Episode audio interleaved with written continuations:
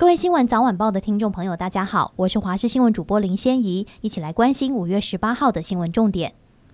今天封面接近，天气趋于不稳定。晚上开始，封面更靠近时，降雨会更加明显，各地将转为阵雨或雷雨的天气。尤其在西半部及东北部地区，容易有短延时强降雨，并有局部大雨发生的机会。提醒民众留意天气的变化。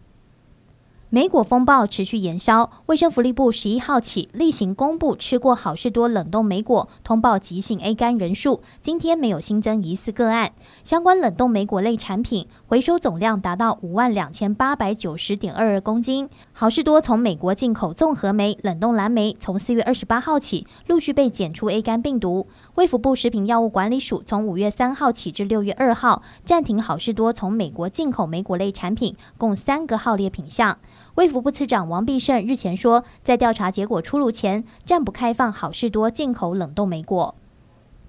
高市观光局信箱收到恐吓电子邮件，歹徒勒索一千万元，扬言在寿山动物园跟莲池潭龙虎塔放炸弹。高雄市长陈其迈说，这种行为非常要不得，要求警局尽速追缉凶手破案。陈其迈进一步说，寿山动物园今天早上依照标准作业流程紧急撤离游客，一共撤离七百五十人。目前掌握到恐吓性的 IP 来自境外，台湾已经有不少地方发生类似的情况。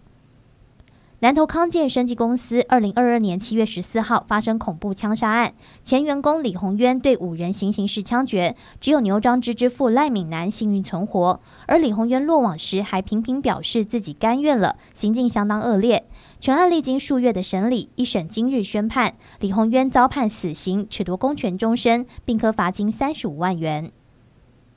泰国众议院选举落幕，新兴政党前进党拿下最多席次，成为国会最大党，将和维泰党等七个党组成联合政府，并推举前进党主席皮塔为总理。不过，皮塔究竟能不能顺利当选并组阁，仍有变数。北市一辆二六零路线公车今天发生暴力事件，一名五十岁硬性男乘客疑似和四十岁李姓女乘客起口角，随后朝对方丢保特瓶，又不满四十五岁陈姓司机的处置而出手殴打，造成司机脸部挫伤流血。公车上其他乘客见状立即致电通报警方，警方获报后也将硬性男子依法送办。国发会今天指出，国发基金匡列新台币五十亿元的创业天使投资方案，已经投资两百二十五家新创，超过三十一亿元，带动投资超过一百零九亿元。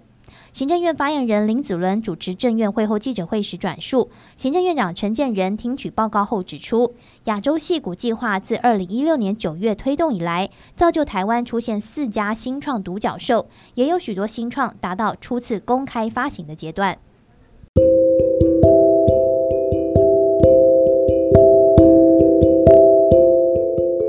上周这一节新闻，感谢您的收听，我们再会。